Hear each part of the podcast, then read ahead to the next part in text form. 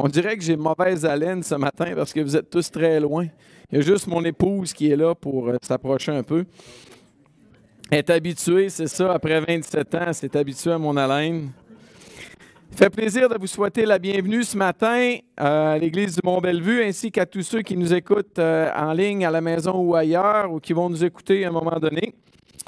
Euh, ce matin, on a j'ai un petit défi technique, donc si jamais mon PowerPoint ne coule pas aussi bien, excusez-moi. tu me diras quand je peux avancer. Jonathan, ça va m'aider à avancer je veux continuer une aventure que j'ai commencée avec vous autres depuis déjà. En fait, ça va être le quatrième message que je vais faire sur le même sujet. Euh, et je dois vous avouer que c'est une aventure qui m'a fait découvrir bien des choses dans la parole de Dieu. Euh, et cette aventure-là, c'est euh, la fameuse parabole du Fils prodigue. que je suis en train de faire avec vous autres. Oui, c'est la quatrième fois que je vous en parle.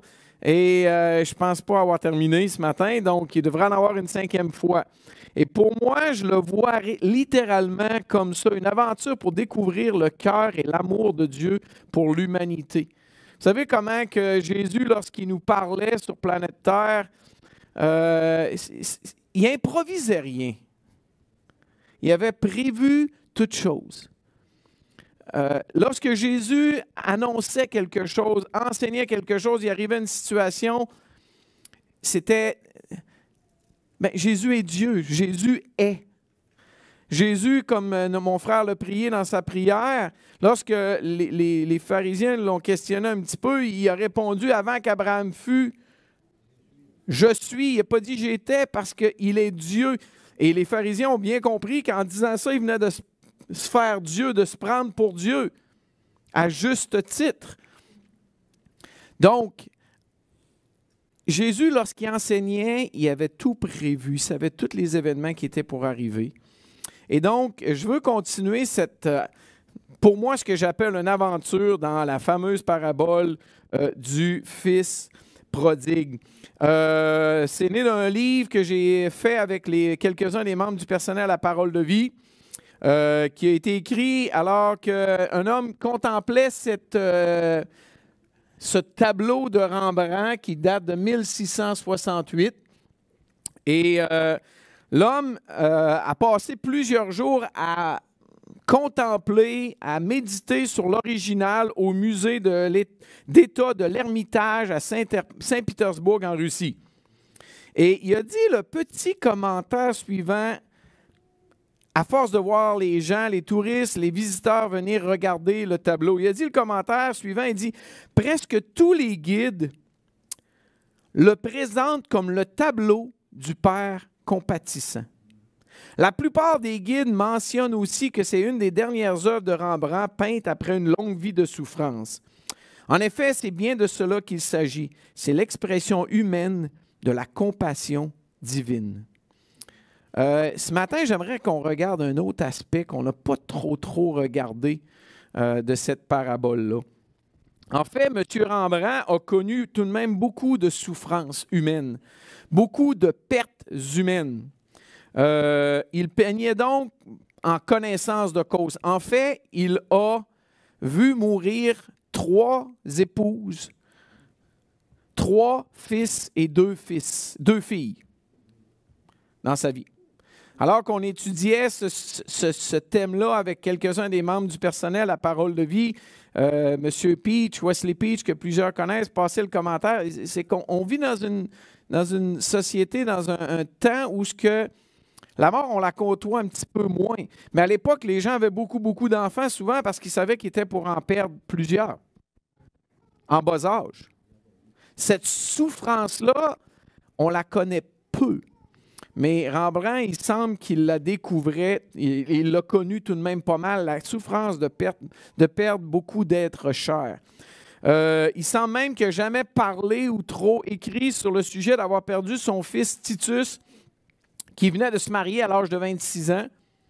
Euh, il n'en aurait pas parlé, mais il y a beaucoup de gens qui disent qu'il l'a peint, cette souffrance-là, en peignant euh, ce tableau-là du fils prodigue.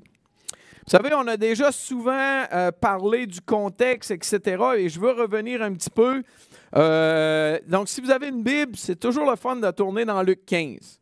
Euh, parce que la parabole se trouve dans Luc 15, mais il ne faut jamais oublier le contexte. Puis je vais aller rapidement, je l'ai dit souvent, mais les versets 1 et 2 donnent lieu à, comprendre tout le chapitre.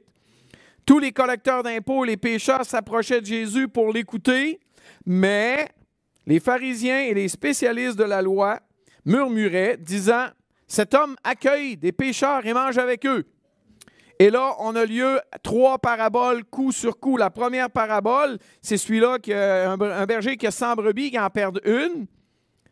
Et il part retrouver la, la brebis perdue. Et il dit à tout le monde, Réjouissez-vous, j'ai retrouvé ma brebis qui était perdue. Par la suite, il parle de cette dame qui avait 10 pièces d'argent, qui en perd une, puis qui allume une lampe, euh, qui fouille tout pour retrouver sa, pièce. Après ça, elle va dire quoi? Réjouissez-vous, j'ai trouvé ma pièce. Et après ça, c'est écrit, il dit encore. Bref, on est encore toujours dans le même contexte de ce verset où ce que, il y a des gens qui ne sont pas contents parce que Jésus, ben, tous les collecteurs d'impôts s'approchaient de Jésus pour être avec lui, puis l'écouter, puis manger avec eux autres. Là, j'ai dit, wow, là, ils avaient un problème, vous autres là. Et là, Jésus lui donne trois, coup sur coup, trois paraboles pour les aider à comprendre. Euh, J'y vais hyper rapidement, mais dans le premier message, c'était l'introduction. On avait dit souvent, on s'identifie au fils cadet. Avec plus de difficulté, on s'identifie au fils aîné, surtout lorsque quelqu'un nous le montre. Excusez-moi l'expression québécoise, mais en pleine face, qu'on a cette mauvaise attitude-là. Puis, on avait dit qu'on devrait s'identifier davantage au Père. On devrait tendre à être comme le Père. Dans le deuxième message, on avait regardé le fils cadet, le, prodigue, euh, son départ. Souvent, on met ça de côté parce qu'on regarde le retour. Mais le retour, pour qu'il y ait un retour, c'est de la grosse logique, il faut qu'il y ait eu un départ. Euh, et le départ était catastrophique, horrible, un reniement, plus que dire Ah, ben, gars, je veux vivre ma vie. C'était renier toute chose de son euh, passé. Et malgré cela, le Père l'accueille d'une façon extraordinaire à la maison parce qu'il est repentant. Et euh, l'accueil, tout de même deux réalités bien différentes que je vais regarder tout à l'heure. Euh, le dernier message, on l'a fait au mois de juillet. Le fils aîné, on a regardé le fils aîné. La complexité évidente de cette belle histoire. Parce que humainement parlant, on est tous capables de s'identifier au fils aîné c'est pas juste. si les ados seraient là, ils seraient très capables de dire c'est pas juste, lui il a eu plus que moi, lui a eu ci, il a eu ça. Euh, tous les parents ont entendu cette phrase-là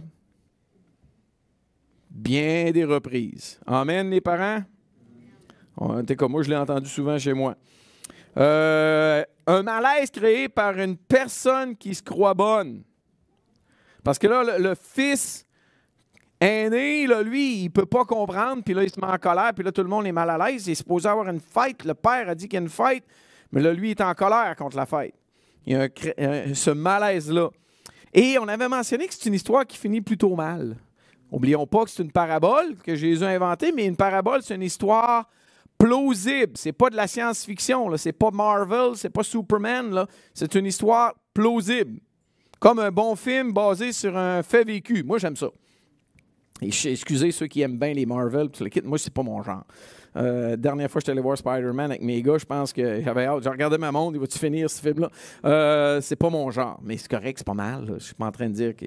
Mais c'est une histoire qui finit plutôt mal parce que le père sort, puis on ne sait pas s'il rentre le fils. Euh, on n'a pas d'idée. Et on avait parlé de le piège d'être une bonne personne. On se croit tout bien correct. Et ça, c'est dangereux. Je vais à l'Église. Je sers le Seigneur dans un ministère. C'est un piège. Aujourd'hui, j'aimerais vraiment qu'on regarde le Père. Euh, j'aimerais qu'on garde nos yeux un petit peu plus sur le Père, parce que je pense sincèrement que cette parabole-là a beaucoup à nous apprendre sur le Père. Euh, on avait beaucoup regardé les titres de la parabole. Hein? On avait parlé de ça, le, classique des classiques, la parabole du fils prodigue. Euh, puis on a dit que c'est pas un mauvais mot, mais on avait mentionné que un mauvais titre, mais on avait aussi mentionné que c'est un titre. En fait, tous les titres de cette parabole-là, c'est nous autres qui les avons inventés. Là. Euh, la parabole du fils prodigue, c'est pas dans la Bible, le mot, le titre. C'est l'être humain qui l'a inventé, qui n'est pas nécessairement mauvais. Euh, l'autre jour, c'est ma soeur Lorraine qui vient me voir. Elle dit Martin, ça veut dire quoi déjà le, mot prodigue? Puis je m'étais pas trop arrêté à ça, puis à réfléchir. Puis là, quand je me mettais à réfléchir à la signification du mot, il y a de quoi que je ne comprenais pas. Parce que quand on parle le fils prodigue, on a tout dans la tête que c'est le fils qui revient. C'est moi qui. Mais le mot prodigue ne veut pas dire ça. Si je prodigue de quoi, là? En fait, la définition même du mot, ça signifie celui qui fait des dépenses excessives, qui dilapide son bien, qui distribue, qui donne abondamment. Mais c'est à cause qu'il est revenu. Puis nous autres, on, a juste dans la tête le mot prodigue, c'est le gars qui revient. Mais c'est pas ça que ça veut dire. Et c'est vrai que le titre est encore bon, là. La parabole du fils prodigue. Celui qui fait des dépenses excessives, qui dilapide, qui sont bien, qui distribue. Oui, c'est vrai. C'est ce que ça veut dire. La parabole du fils prodigue, c'est la parabole du gars qui a gaspillé son héritage. C'est ah, le, terme, c'est ce que ça veut dire. Ça ne veut pas dire c'est la parabole du gars qui revient. Oui, il est revenu.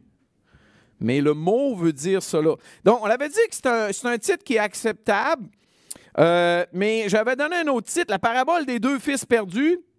Je pense que c'est un autre excellent titre euh, qu'on peut y donner parce que d'ailleurs, ça commence, un homme avait deux fils, puis on voit que le premier part, finalement, il réalise qu'il est mal pris, puis il revient.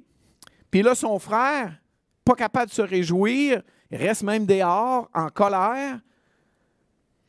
La parabole des deux fils perdus.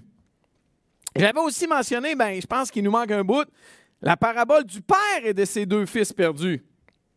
Ce serait encore un titre bien plus complet pour euh, cette parabole. Et vous savez quoi, aujourd'hui, je vais vous en suggérer un quatrième. Euh, la parabole du Père compatissant.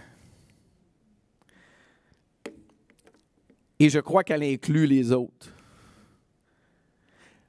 Je crois que lorsqu'on regarde cette parabole-là, là, on la regarde avec une paire de, de lunettes d'approche, puis on a les deux yeux fixés sur le Fils qui dilapide ses biens. Des fois, on check le gars qui a eu la mauvaise attitude. Quand est-ce qu'on a vraiment eu les yeux fixés sur le papa? Plutôt rarement.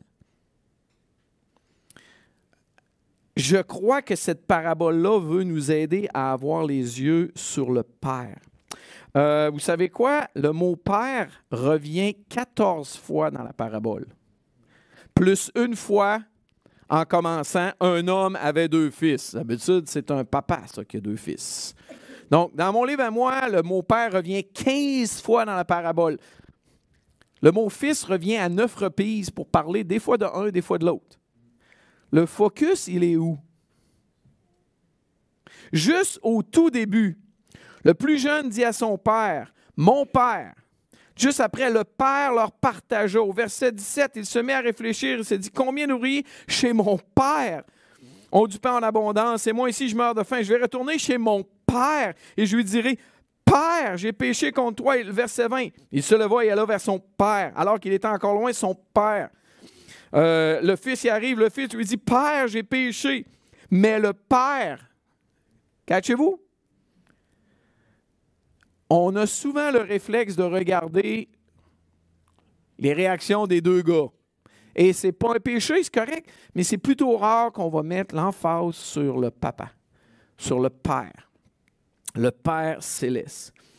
Donc, j'aimerais ça regarder et mettre l'emphase, l'accent sur le Père, sur sa joie de retrouver ce qui était perdu. Parce qu'oubliez pas, tout à l'heure, je vous l'ai mentionné, ce qui a donné lieu à cette parabole-là, c'est clairement le verset 1 et 2.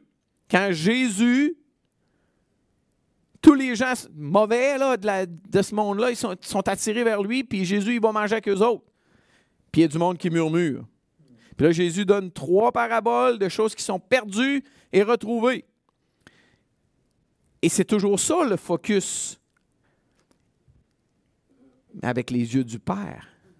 Le Père a une joie extraordinaire de retrouver ce qui était perdu.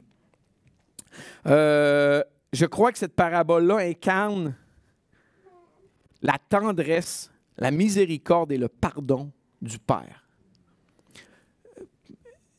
Pas la bonacité d'un papa qui, va, pardonner n'importe quoi. Il va pardonner n'importe quoi à quelqu'un qui se repent. Et la parabole du fils prodigue, ou je ne sais plus quel titre vous voulez qu'on y donne, du père compatissant, est clair, c'est un homme qui a dilapidé le bien, puis qui s'est repenti et qui revient. Son frère est pas content, puis dans l'histoire, on ne sait pas la fin. Euh, cette parabole, pour moi, est une très belle image de l'amour que Dieu a eu pour toute notre humanité. C'est une parabole extraordinaire pour nous parler de l'amour de Dieu. On a parlé dans les champs de la fidélité. On a parlé de l'amour euh, de Dieu. Il s'est mis pause, je pas été ça avancer. Euh, cet amour qui a existé depuis le début de l'humanité, hein? Vous savez ce que Dieu a fait lorsque Adam et Ève ont péché? Il est allé les chercher. Depuis le début de l'humanité, Adam et Ève pêchent. Dieu arrive dans le jardin, il fait quoi? Ma gang, vous autres, vous avez fait ça? Pas. T'es où, Adam? C'est drôle cette question-là de Dieu, hein? Vous trouvez pas? T'es où, Adam? il ne savait pas.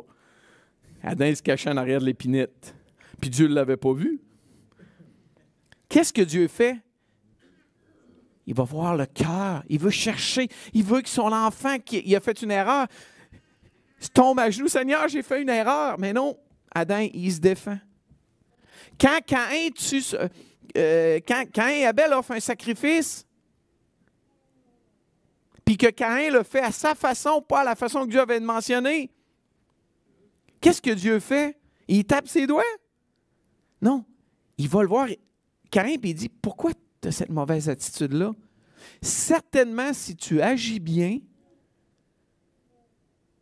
si tu agis bien, tu vas retourner ton cœur, tu vas changer.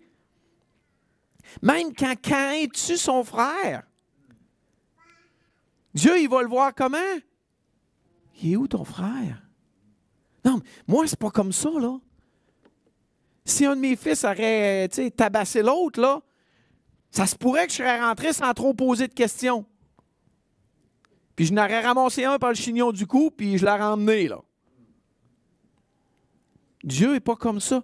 Depuis le début de l'humanité, Dieu cherche son enfant. Il veut voir le cœur, il veut voir sa repentance. L'amour de Dieu, la compassion de Dieu pour nous est exceptionnelle et peut-être que Jésus nous l'a mis dans cette parabole d'une façon extraordinaire, puis nous autres, on passe par-dessus.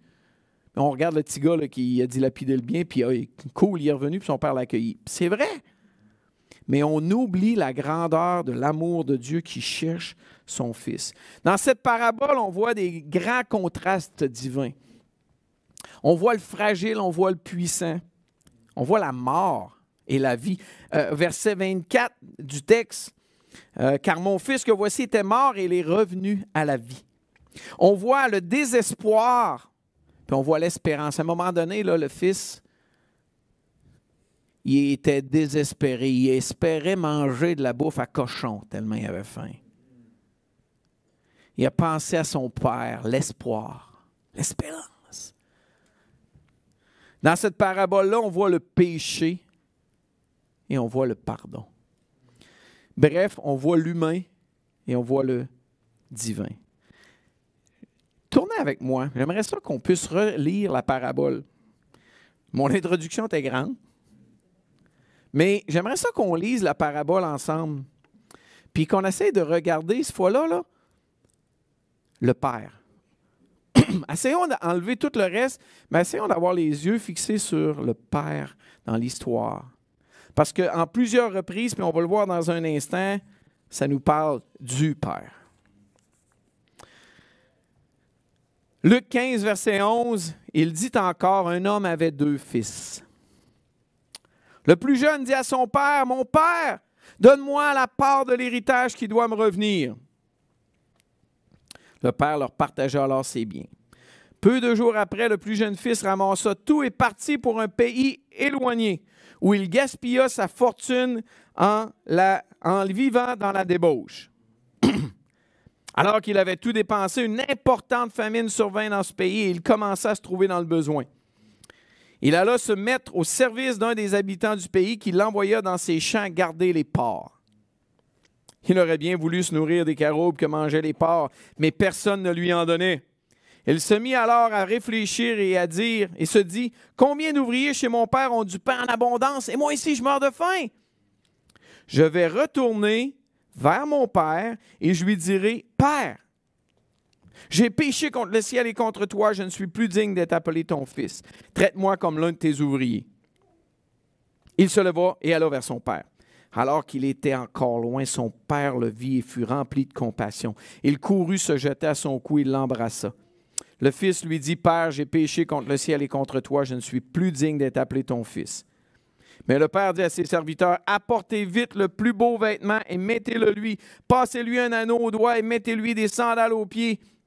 Amenez le veau qu'on a engraissé, tuez-le, mangeons et réjouissons-nous, car mon fils que voici était mort, il est revenu à la vie. Il était perdu et il est retrouvé.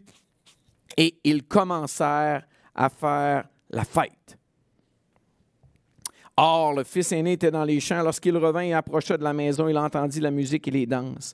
Il appela un de ses serviteurs et lui demanda ce qui se passait. Le serviteur lui dit, ton frère est de retour et ton père a tué le veau engraissé parce qu'il l'a retrouvé en bonne santé. Le fils aîné se mit en colère et il ne voulait pas entrer. Son père sortit le supplier d'entrer. Mais il répondit à son père, voilà tant d'années que je suis à ton service, sans jamais désobéir à tes ordres, et jamais tu m'as donné un chevreau pour que je fasse la fête avec mes amis. Mais quand ton fils est arrivé, celui qui a mangé tes biens avec des prostituées pour lui, tu as tué le veau engraissé. Mon enfant, lui dit le Père, tu es toujours avec moi, et tout ce que j'ai est à toi. Mais il fallait bien faire la fête et nous réjouir parce que ton frère que voici était mort, et il est revenu à la vie. Il était perdu, et il est retrouvé. Comment vous imaginez-vous le Père dans cette histoire? Euh, le Père dans cette histoire, il a laissé partir son Fils. Dans l'histoire, on ne voit rien de retenage, rien. Son père, le père dans cette histoire, il a accueilli son fils à son retour. Le père dans l'histoire a pardonné à son fils. Le père dans cette histoire, il a lancé toute qu'une fête pour le retour de son fils. Le père dans cette histoire, il sort supplier son autre fils de rentrer faire la fête. Dans cette histoire, on ne voit pas de reproche. Bref, pour moi, j'ai écrit dans mes notes, il est à peu près tout ce que je ne peux pas m'imaginer ou entièrement incarné d'un père. Pour moi, le Père dans cette histoire nous parle tellement. Le Père nous parle clairement de Dieu le Père. Attention, le pas un papa bonasse, là, euh, ben oui, mon enfant, tout le monde va rentrer dans ma maison. Non. Pas ça du tout. Mais il y a un fils qui était repentant, puis quand il y a eu un fils repentant, il y a eu un fils qui a eu un accueil, un pardon, une tendresse, une compassion extraordinaire sans poser d'autres questions. Euh, Jésus, d'ailleurs, lorsqu'il a accueilli, lorsqu'il a été mis devant la femme qui avait été euh, saisie en flagrant délit d'adultère et emmenée devant lui, qu'est-ce qu'il fait avec la madame quand tout le monde a fini par partir? Il pose la question, ils sont où ceux qui t'accusent? Sont partis. Elle a dit oui, ils sont partis. Ben moi, je t'accuse pas non plus. C'est tout. Va et ne pêche plus. Pas six mois sur le côté d'un petit bain en arrière de l'église, là. Euh, une thérapie à tous les mois, là, à tous les semaines ou à tous les jours. Non, non. Va et ne pêche plus. Je vous dis, ça aurait été différent dans nos églises aujourd'hui avec la petite madame. C'est clair et net. Le Père nous parle tellement clairement de Dieu, le Père lui-même. Qui est vraiment, essayons de découvrir un peu plus le Père. Le Père est celui qui connaît la souffrance de ceux qui ont décidé de quitter la maison. Le Père, il voit la souffrance de ses enfants qui ont décidé de vivre par eux-mêmes. Le Père connaît les larmes, l'angoisse, la faim, l'agonie de ses enfants égarés. Et ça fait mal. Quand tu es parent, puis voir tes enfants souffrir, c'est dur. Le Père brûle d'un immense désir de ramener ses enfants égarés à la maison. Il veut qu'ils reviennent à la maison. Le Père aurait tellement aimé prévenir ses enfants des dangers, les convaincre que c'est à la maison que le vrai bonheur se trouve. Mais il fait pas ça. Le père aime trop ses enfants pour les forcer à rester à la maison contre leur gré. Ouch. Ça, c'est le jardin d'Éden, frères et sœurs. C'est Dieu qui a mis ses enfants, qui aurait pu les, les programmer, là, pour utiliser un terme très moderne, pour qu'ils fassent jamais rien contre Dieu. On voit tellement la Genèse, les premiers chapitres de la Genèse dans cette parabole-là, j'en suis épaté à tous les fois que je la regarde. Mais Dieu ne voulait pas ça. Il aurait pu même, par son autorité de père, les ramener de force. Puis ça aurait été une bonne décision parce que ça aurait empêché les gens de se blesser. Mais le Père ne le fait pas. Parce que Dieu nous a créés à son image. Il a créé, on a été créé à l'image de Dieu. On a été créé homme et femme. Puis dans un sens, l'immensité de l'amour de Dieu, c'est, c'est la source de ses souffrances à Dieu de nous voir. Ruiner nos vies souvent, faire des tellement mauvais choix. Et le Père offre la même liberté d'offrir son amour, d'accepter son amour que de le rejeter, par exemple. Euh, cette liberté-là, il y a toujours cette possibilité-là qu'il y a un rejet. Mais c'est ça qui fait la beauté du choix d'aimer. Ce qui est tellement extraordinaire dans mon mariage, c'est qu'il y en a qui a choisi de m'aimer. Puis je sais qu'il y en a qui veulent crier Amen, ça n'a pas d'allure, c'est incroyable ce qu'elle a fait là. Mais retenez-vous, s'il vous plaît. Euh, hein? Extraordinaire, hein, c'est ça? Mais qu'elle a choisi volontairement de m'aimer malgré mes imperfections. Ça, c'est une petite, petite image de l'amour de Dieu.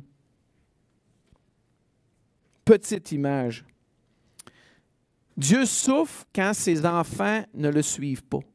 Quand ses enfants l'honorent des lèvres, mais leur, cœur est éloigné d'eux autres. C'est ce que Ésaïe a dit. Hein? Le, Seigneur, le Seigneur dit, ce peuple s'approche de moi. Il m'honore de la bouche et des lèvres, mais son cœur est éloigné de moi et la crainte qu'il a de moi, ce n'est qu'un commandement humain, une leçon apprise. J'essaie de m'imaginer, mes fils me disent Papa, je t'aime, je t'aime, puis ils sont jamais capables de me parler, ils sont toujours partis, ils veulent jamais rien faire. Ben oui, tu m'aimes avec tes lèvres, mais ton cœur est éloigné de moi. je souffre. C'est clair et net que je souffre. Mais Dieu, quand même, aime trop pour forcer qui que ce soit à aimer. Il nous a créés à son image avec une capacité de choisir. Et là, ça nous amène à regarder dans la parabole quelques actions, j'ai appelé ça surprenantes du Père. la première, c'est que le Père est rempli de joie et célèbre le retour de son plus jeune fils. Euh, on aime la parabole, on est tous d'accord avec ça, mais la réalité, c'est que si ça arrivait vraiment à une personne, on serait peut-être là à mettre des conditions. On serait peut-être là, t'es es certain, là? Ben, il y a une chambre en bas, là, tu peux la prendre, là, mais. Tu sais, de là à, sortir la fête, là. Il est rempli de joie et célèbre le retour de son plus jeune fils. Une autre action surprenante, c'est que le père quitte la fête et sort supplier son fils aîné de venir se joindre à eux autres. Euh, c'est pas moi qui l'invente, là. C'est écrit clairement. Son père sortit le supplier d'entrer. Son père, vous savez ce qu'il voulait? Il voulait que son plus jeune fils entre dans la fête, puis qu'il célèbre. À quelque part même, non, Dieu, il peut, il peut tout comprendre, mais il ne pouvait pas comprendre qu'il ne se réjouissait pas. Il ne pouvait pas comprendre sa mauvaise attitude. Le père désire partager sa joie, mais son fils aîné ne le comprend malheureusement pas. Et ça nous amène à notre défi à chacun d'entre nous. Accepter l'amour et la compassion du Père sans faire de comparaison. Vous êtes prêts pour cela? Le problème de la comparaison, vous savez, je ne sais pas vous autres, là, mais quand j'entends qu'on louange quelqu'un, soudainement, je me pense mauvais. Et pourquoi pas moi? Quand je vois quelqu'un qui a un diplôme, pourquoi moi j'en ai pas un, une maîtrise, un doctorat? Pourquoi je n'ai pas un, moi? Vous savez, notre, monde est rempli de notes, de statistiques, de points, celle-là, là, de moyenne, de pourcentage, de pourcentile, c'est-à-dire, etc. À l'école, tu reçois ton résultat à l'examen. OK, j'ai eu 78. Prochaine question, vous savez, c'est quoi? C'est quoi la moyenne du groupe? 85. Tu es frustré. Tu n'as jamais passé un examen de ta vie, tu viens d'avoir 78, mais tu es frustré parce que la moyenne est 85. Quand on a des enfants, vous savez ce qui se passe? Les pourcentiles. Savez-vous c'est quoi ça? Il n'est pas dans la bonne courbe. Enzo Iri, il commence à connaître ça. Hein? Nous autres, là, Nathan, notre plus vieux, il n'y avait plus de courbe pour lui. Il pétait toutes les courbes. Puis le dernier, il est en dessous de toutes les courbes. C'est trois, trois hommes aujourd'hui qui sont parfaitement corrects. Mais pourquoi il faut toujours se comparer? Pourquoi? Mon petit, il ne parle pas encore. Il n'est pas capable de rien dire. Attendons une minute. Je me souviens d'une maman qui était venue chez nous, puis euh, à l'entend, mes enfants étaient jeunes, ont pris à table, puis là, mes enfants ont pris, puis là, ses petits-enfants ne priaient pas. Ils ne voulaient plus prier, puis un moment donné, je l'avais regardé, je dis, tu serais venu euh, il y a six mois, il y en a un qui ne voulait plus prier. Relax. On est toujours en train de se comparer. Tout le temps, tout le temps. Consciemment ou non, j'essaie toujours de me comparer aux autres. Le frère aîné se compare à son frère cadet qui n'a pas eu le veau engraissé pour faire une fête avec ses amis, puis il est jaloux. Regardons une autre parabole. La parabole du maître et des ouvriers de la vigne. Ça vous dit quoi? Tournez dans Matthieu 20 une seconde. Matthieu 20, c'est une parabole qui nous aide à comprendre cette histoire-là de la comparaison. Ça nous aide à comprendre le véritable amour du Père, euh, le comment le Fils aîné a une mauvaise attitude. La parabole commence, en effet, le royaume des cieux est semblable. Puis là, c'est une parabole qui nous parle de quoi? Ceux qui ont travaillé qu'une seule heure reçoivent autant que ceux qui ont travaillé toute la journée. Vous connaissez l'histoire, hein? On va lire un verset ou deux. Là, euh, là le, père, au début de la parabole, il engage du monde à 6 heures le matin. Puis là, un petit peu plus tard, il en engage à 10 heures le matin, à midi. Finalement, il en engage à 5 heures le soir pour finir à 6 heures. Et regardez le verset 8 dans votre Bible. Le soir venu, le maître de la vigne dit à son intendant Appelle les ouvriers et paie-leur leur salaire, en allant des derniers aux premiers. Ceux de 5 heures de l'après-midi vinrent et reçurent chacun une pièce d'argent. Quand les premiers vinrent à leur tour, ils pensaient recevoir davantage, mais ils reçurent aussi chacun une pièce d'argent, comme convenu. le matin à 6 heures, quand ils ont engagés, il dit Je vais vous donner une pièce d'argent, un denier. Pour la journée, on dit C'est correct, on va travailler toute la journée. Mais la chose qui est intrigante, c'est ce que j'ai souligné. Il appelle, le, maître, il, dit à, son intendant, appelle les ouvriers, puis paie leur salaire. Puis il dit quoi? Commence par les derniers jusqu'au premier. Pourquoi il fait ça? Pourquoi il n'a pas commencé par ceux qui étaient là le matin, puis lui donne le denier, puis allez-vous-en? Hey, je t'en donne un quand même, même si tu es arrivé à 5 heures. Va-t'en, dis pas un mot. Pourquoi? Pourquoi susciter des attentes de plus dans les autres? Parce que si moi j'ai commencé à 6 heures puis je vois le gars qui a eu un denier qui est arrivé à 5 heures, humainement parlant, je m'attends d'avoir plus. Ah, mais c'est à cause qu'il m'avait dit qu'il me donnait un denier, donc je devrais avoir mon denier, mon salaire pour la journée, puis c'est un salaire qui est juste, c'est correct. Il n'est pas en train d'abuser de moi, il me donne, puis il me le paye tout de suite en plus. Pas besoin d'attendre deux semaines, là. tout de suite, le soir même, en quittant. Je peux aller m'acheter de quoi manger, nourrir ma famille. C'est normal. Pourquoi il fait ça? Bon, la Bible ne le dit pas. J'aimerais vous suggérer une réponse. Peut-être que le propriétaire voulait que les ouvriers de la première heure se réjouissent de sa grande générosité envers les derniers.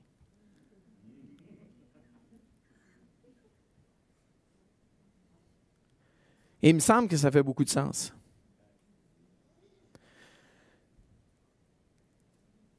Peut-être que le papa, dans l'histoire du fils prodigue, il voulait que son fils aîné se réjouisse. En fait, ce n'est pas un peut-être, c'est clair. Il nous le dit dans la parabole.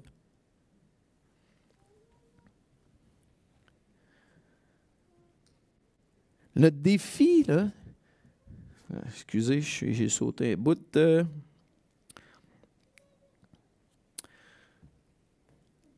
le défi, c'est de voir et de goûter la bonté de Dieu sans regarder ailleurs. On parle de quoi? De comparaison goûter la bonté de Dieu.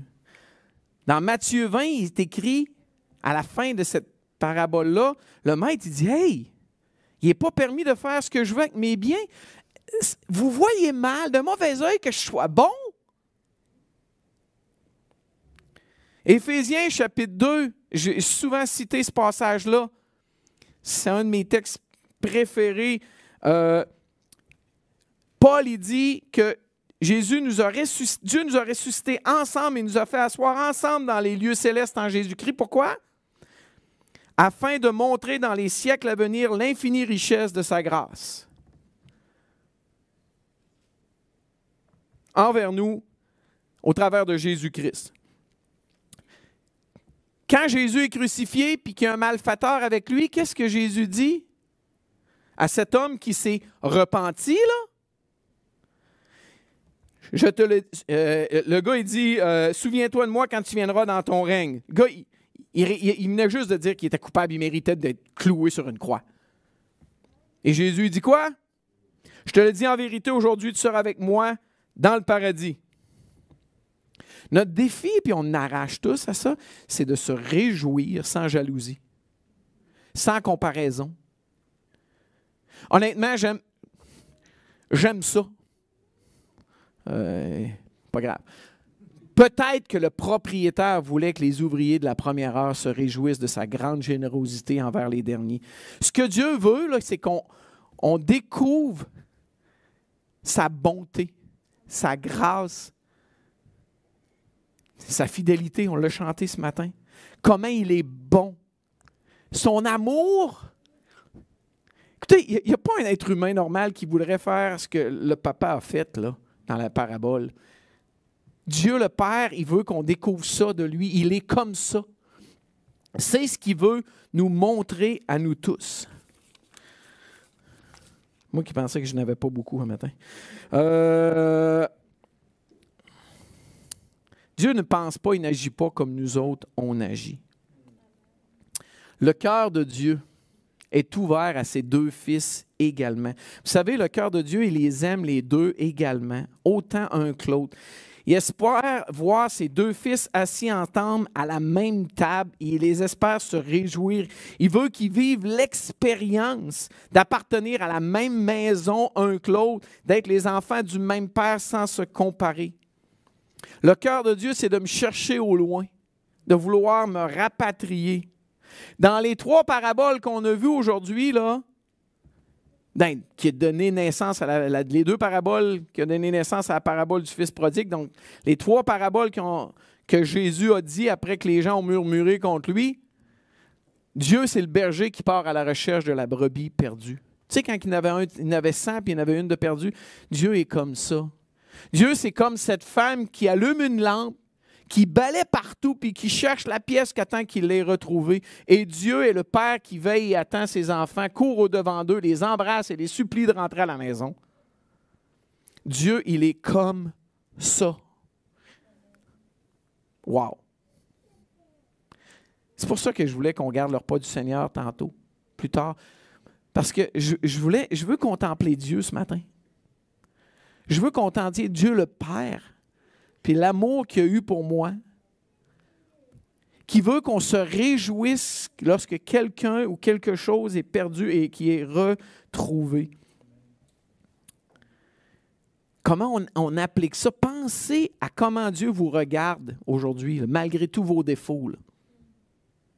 En passant, il les connaît toutes.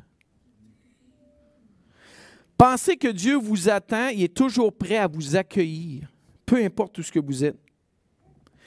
J'ai de la misère à m'imaginer que Dieu a un réel désir de passer du temps avec moi, d'être en ma présence. Le Père, il voulait être dans la présence de son Fils repentant qui avait fait l'affaire la plus ignoble qu'il n'y a pas. On l'avait vu, là. Il avait rejeté toutes ses coutumes, son arrière-plan, le Père voulait être avec son Fils repentant. C'est le message de cette parabole-là. Puis je crois que lorsqu'on est capable de réaliser le message de cette parabole-là, soudainement, il y a peut-être beaucoup, puis qu'on va arrêter de comparer, beaucoup d'angoisse, de stress dans nos vies qui va disparaître. Parce que là, on ne va pas être en train de vivre avec les autres, on va être en train de vivre avec Dieu, avec Dieu le Père. Considérons l'amour de Dieu pour nous autres. Le problème qu'on peut avoir, c'est qu'on croit que c'est une vertu d'avoir une image négative de soi. Puis on en vient à croire que c'est bon de se déprécier. Après tout, on est souvent mis en, garde dans la Bible contre l'orgueil. Euh, Romains 12, 3 dit Par la grâce qui m'a été donnée, je dis à chacun de vous de ne pas avoir une trop haute opinion de de lui-même, mais de garder des sentiments modestes. Vous savez, ce texte-là est bon. Je suis entièrement d'accord. Le texte ne dit pas d'avoir une trop, dit de ne pas avoir une trop haute opinion de nous-mêmes, mais le texte ne dit pas d'avoir une super mauvaise basse opinion de soi-même non plus. vous savez ce que veut dire? Eh le texte dit, mais de garder des sentiments modestes. Vous savez ce que ça veut dire, modeste?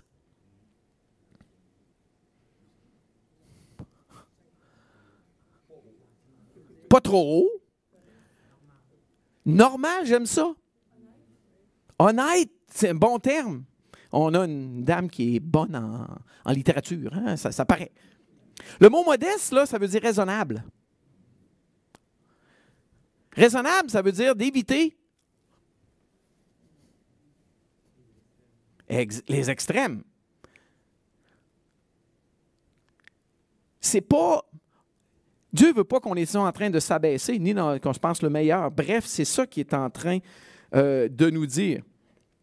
Puis peut-être vous allez dire, ouais, mais si seulement les gens autour de moi savaient tout ce qu'il y a dans mon cœur. Oui, mais comme je viens de vous dire, la réalité, c'est que, euh, je, l'avais mis, je ne pensais pas que je l'avais mis, la réalité, c'est que Dieu sait que tout ce qu'on pense. Le psaume 139, là, il est clair. L'Éternel, tu m'examines, tu me connais, tu sais quand je m'assis, tu sais quand je me lève, tu discernes de loin ma pensée. Et malgré tout ça, malgré cette connaissance, Dieu a envoyé son Fils Jésus mourir à la croix, puis il veut que je revienne. On est tous le Fils prodigue, dans tôt ou tard. Et Dieu est venu pour nous autres. Et la solution à tout ça, c'est de rejeter le péché, de nier l'amour exceptionnel que Dieu, le Père, a pour moi. Je pense qu'on va être surpris comme le fils cadet l'a été, le fils prodigue. Quand il revient à son bon sens, il espère être traité comme un des esclaves de son père, un des serviteurs de son père. Il arrive à la maison, il se fait donner un kit de vêtements flambant neufs, un anneau au doigt, puis une fête extraordinaire. Vous savez, cet accueil, cet amour-là est aussi pour moi, pour vous aujourd'hui. La conclusion de cette parabole-là, de cette partie-là, la parabole du Père et de ses deux fils nous parle de l'amour de Dieu, de cet amour pour les perdus et ceux dans le besoin. De cet amour-là qui existe, et n'est pas nouvelle, elle existe depuis le début de la création de l'être humain. De cet amour que Jésus a voulu mettre en évidence en nous donnant la parabole, ben là, vous trouverez le titre que vous voulez. Prenez celui-là que vous préférez. Du Père compatissant, je l'aime beaucoup de cet amour-là que je dois accepter, même si je le sais fort, fort, fort que j'en suis pas digne. De cet amour-là que je dois accepter et me réjouir, même si elle m'apparaît pas juste. Et ça, c'est le plus bout, le plus difficile. Pensez à la parabole des ouvriers dans la vigne. Et moi, je ne peux que penser que Dieu voulait nous enseigner à se réjouir pour les autres qui en ont eu autant. Mais ça, on a de la misère avec ça. Et cet amour-là, je dois chercher à l'imiter. Et ça, c'est notre défi cette semaine à chacun d'entre nous.